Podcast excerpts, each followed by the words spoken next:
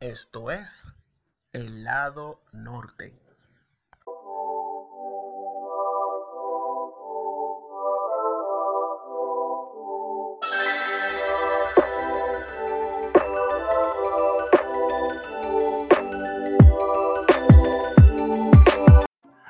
Hola, Dios te bendiga. Bienvenidos a un nuevo episodio de El Lado Norte Podcast. Soy José Alberto y para mí es un gran honor contar con el favor de tu sintonía. Hoy en este episodio número uno de esto que es ya nuestra tan esperada segunda temporada. Ya llegamos a la segunda temporada. Gracias a Dios, primero, toda la gloria y la honra sea para el que nos ha permitido llegar hasta este punto. Eh, y bueno, a todos ustedes que se han mantenido fieles en lo que ha sido esta pausa que tuvimos, donde tuvimos el lado norte en vivo, un saludo enorme a toda esa comunidad de fieles seguidores y de lo que es el lado norte en vivo. Y bueno, vamos a iniciar rápidamente porque si aún tú no sabes por qué esta serie con la que iniciamos se llama Necios, cómo se escogieron los personajes, qué va a pasar en esta temporada, te recomiendo que te escuches el episodio 0 que lleva por nombre Necedades, Testimonios y otras historias.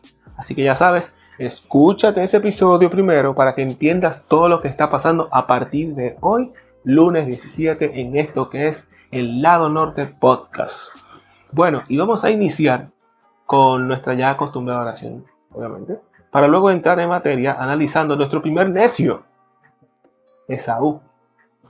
Y oramos. Señor, gracias por este tiempo. Gracias por cada persona que escucha el podcast. Gracias porque tú vas a, glorificarte como siempre lo has hecho en cada, en cada episodio, desde la primera temporada, pasando por los en vivos y hasta llegar a este inicio, Señor. Padre, esta serie espero que sea de bendición. La he preparado bajo tu guianza, Señor, y esperando que sea de bendición para cada persona que la escuche, que sea edificada, que sea que sea confrontando su vida, cada historia de estos personajes, así como ha sido conmigo, Señor Jesús. Padre, que sea de bendición para cada una de sus vidas. En tu nombre. Amén. Bueno, señores, y vamos a iniciar con nuestro primer necio. Como bien lo anunciamos en el episodio 0 la semana pasada, este es nada más y nada menos que Esaú. Y el título de esta historia se llama Perder lo más por lo menos. Bueno, para que sepas algo, Esaú es hijo, bueno, es el hermano de Jacob, pero es hijo de Isaac. Y hay algo interesante en esta historia. Cuando Isaac le pidió a Dios para que Rebeca pudiera concebir, Isaac tenía 40 años. Cuando los mellizos nacen, Isaac tenía 60. Y tú dirás, ¿qué tiene que ver eso? Bueno, haciendo un paralelismo con la misma historia de Isaac, Isaac, bueno, Abraham, cuando le pidió a Dios para que su esposa pudiera concebir, él tenía una edad muy avanzada ya. Sin embargo, entre el momento de que Dios le, Abraham le pide a Dios por un hijo hasta el nacimiento del niño pasaron 13 años. O sea, fíjate qué, qué interesante este, este, paralelismo entre el momento de la de que la persona le pide a Dios por un, un milagro, una petición, y el tiempo de espera, que fue bastante largo. Pero bueno, te quería dejar con esa idea inicial para que comiences a fundir, como decimos aquí en República Dominicana. Bueno, hablamos, vamos a iniciar con la primera situación. Rebeca ya está a punto de dar a luz. Y de acuerdo a Génesis 25, 22 y 23, pero dice lo siguiente este versículo.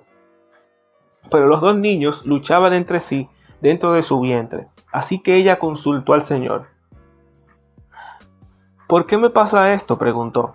Y el Señor le dijo, los hijos que llevas en tu vientre llegarán a ser dos naciones, y desde el principio las dos naciones serán rivales.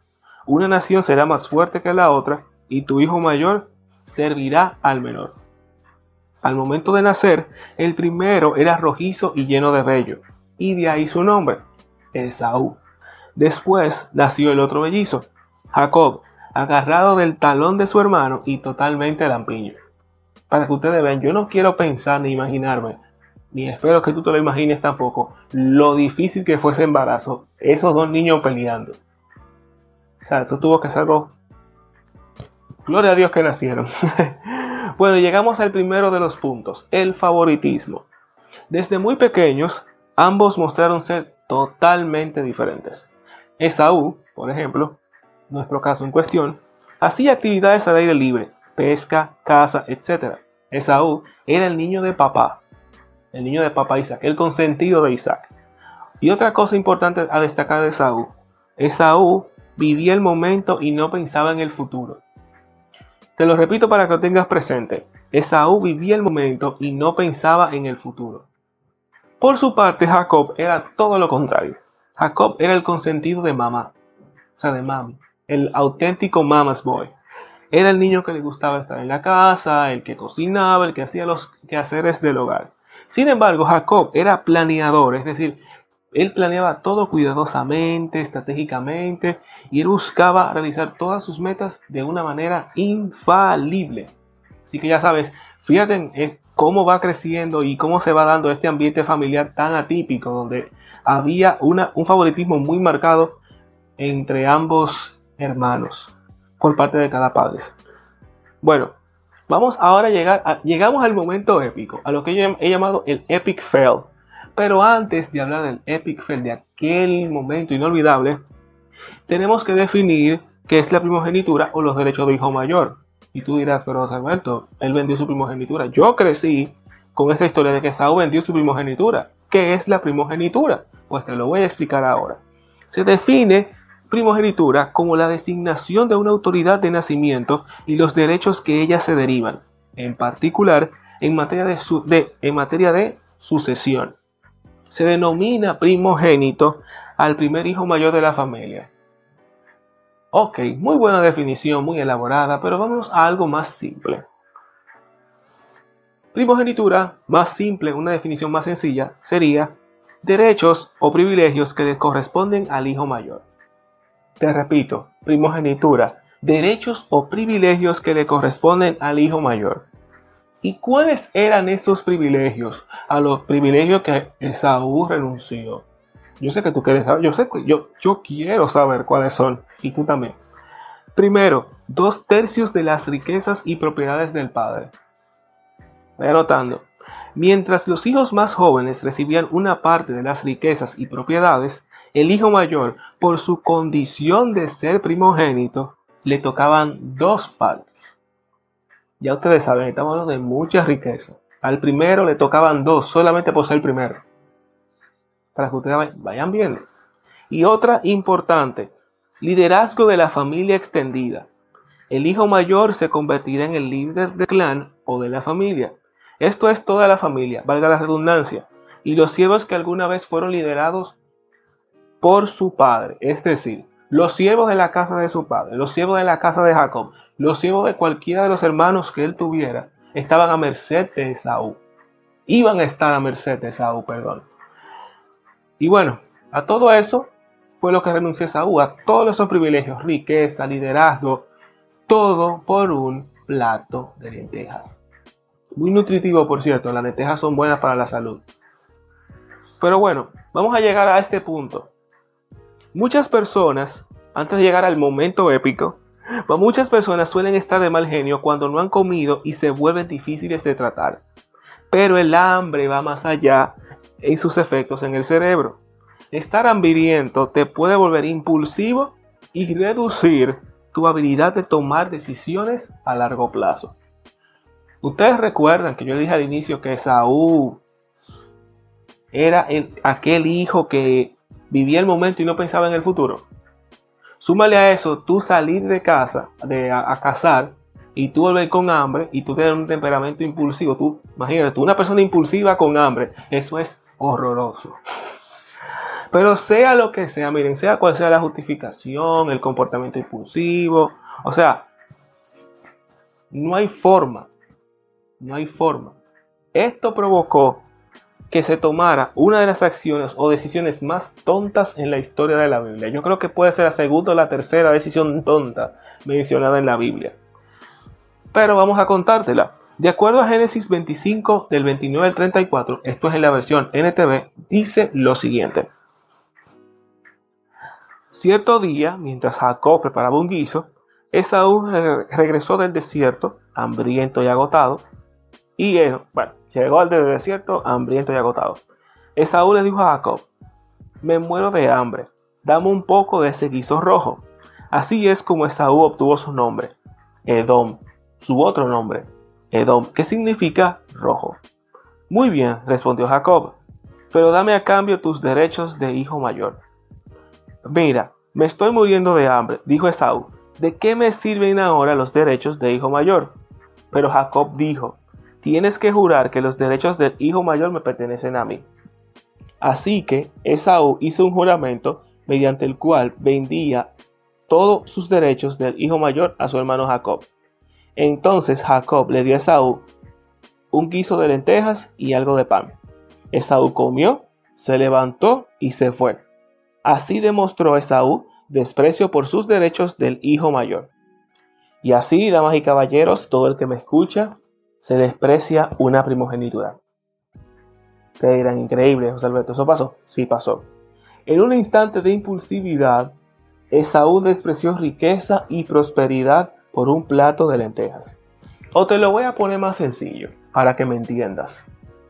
Si no hubiera sido por ese plato de lentejas, por ese intercambio entre tu, la primogenitura por el plato de lentejas, los patriarcas hubieran sido, en vez de Abraham, Isaac y Jacob, hubiera sido Abraham, Isaac y Esaú. Si tú no entendiste a lo que él estaba renunciando, él te lo dimensiona aún mayor. Él renunció a algo mucho más grande, todo por un placer momentáneo. Sin embargo, la cosa no se queda ahí, sino que se pone aún más interesante. Esta mala decisión repercutió tanto en la historia bíblica que se hace mención de esto en el Nuevo Testamento. De acuerdo a Hebreos 12:16, dice, asegúrense de que ninguno sea inmoral ni profano como Esaú, que cambió sus derechos de primer hijo varón por un simple plato de comida. Yo no sé tú, pero yo no quisiera ser recordado así, ¿no? no, no, no, no, no, no, de verdad. Pero bueno, vamos a llegar a la parte de la reflexión luego de esta historia tan interesante y tan de lo que fue este personaje Esaú. Hace un tiempo escribí en mis redes sociales, malas decisiones acarrean consecuencias de por vida, sin pensar en que años después estaría hablando sobre este personaje y cómo todos nosotros, incluyéndome, en algún momento de nuestra vida hemos sido Esaú. Cambiamos privilegios, cambiamos vamos a decir, yo cambiamos nuestra salvación, estar, tener una buena relación con Dios por un placer momentáneo, por un pecado que, por disfrutar de un pecado. Y al final siempre terminamos eh, mal, destruidos, desanimados. Y esta historia de Saúl nos enseña eso. Sea cual sea la justificación, él podía estar muerto de hambre, podía estar lo que sea. Nunca, nunca, nunca desprecies el regalo que tienes en la mano, el regalo que te da Dios de ser su hijo. Eso no se lo desprecies nunca. El, hecho de ser salvo es un regalo, no lo desprecies. Y bueno, por lo que es hora de comenzar a actuar y cambiar nuestra forma de, hacer, de, cómo nos desenvolvemos. A ser más sabios, dejar de ser impulsivos. Yo les confieso, yo era una persona sumamente impulsiva. Y ahora, gracias a Dios, estoy aprendiendo a tomar las cosas más con calma, a ser más sabio. Como dice Efesios 5.16, 5.15, perdón. Así que tengan cuidado de cómo viven. No vivan como necios, vivan como sabios. Y ya vimos cómo viven los necios, tomando decisiones impulsivas, a lo loco, tomando decisiones sin pensar en lo que se le viene encima. O sea, fíjate como una decisión tonta, como una decisión momentánea, un impulso, momento de impulso, acarrea toda una sucesión de hechos desafortunados que a la larga no solamente te van a afectar a ti, van a afectar a todos los que vengan después de ti, amigos y relacionados. Mi consejo, si eres una persona impulsiva, toma las cosas con calma, pídele a Dios que te ayude a cambiar esa impulsividad. Eh, es mi deseo con esta reflexión de Saúl que meditemos en eso, que meditemos en esa parte de de tomar las cosas con calma, de no actuar por impulsividad, porque aún el que dice que no es impulsivo es impulsivo y vean los resultados. Vean cómo después en, en el Nuevo Testamento se hace mención de este hecho, de cómo repercute una mala decisión.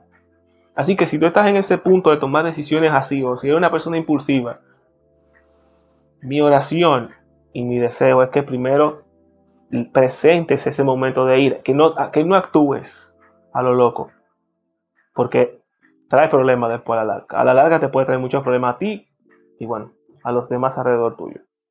Y bueno, vamos a orar, vamos a presentar esta parte ya final de esta reflexión de Esaú. Señor, gracias por este tiempo, gracias por, por esta reflexión, Padre, por este estudio. Señor, mira que esta historia de Esaú en lo personal a mí me ha confrontado bastante. Y yo sé que a todos nosotros en algún momento hemos sido Esaú. Nos hemos llegado, dejado llevar por momentos, por placeres momentáneos que a la larga nos afectan. Padre, en esta hora yo pongo todas esas personas que son impulsivas, que toman este tipo de decisiones algo volar, algo aceleradas. Padre, sé tú con ellos. Enséñalos a ser sabios, Señor. Mira que la sabiduría es un, gran privilegio y el, y el, cambiar la conducta de, así como dice Efesios, dejar de ser necios y no actuar como sabios, es un gran reto, un gran compromiso, pero contigo se puede lograr. Padre, gracias por cada persona que escucha este podcast, este episodio. Gracias por ellos. Bendícelo donde quiera que estén. Amén. Y bueno, para cerrar esto, vamos a hablar un poquito de. Seguimos con el tema de sabiduría. Y seguimos con lo que es lo que suena en el lado norte. Esa canción que muchas veces sirve de acompañamiento, de contraste a lo que estamos hablando. Y como hablamos de impulsividad y terminamos con lo que es meditando sobre sabiduría, te dejo esta canción de Laura Woodley Osman, se llama Wisdom Song o la canción de sabiduría. Así que de mi parte, señores, ha sido un gran honor estar con ustedes en este esta nueva temporada, en este primer episodio de esta nueva temporada de El Lado Norte Podcast. La próxima semana, el episodio 2 será protagonizado por nada más y nada menos que Judas Iscariote, en uno de los episodios para mí, yo creo que de toda esta temporada, un episodio bastante interesante. Así que nos escuchamos el próximo lunes, episodio 2, nuestra serie Necios, Judas Iscariote. Dios te bendiga.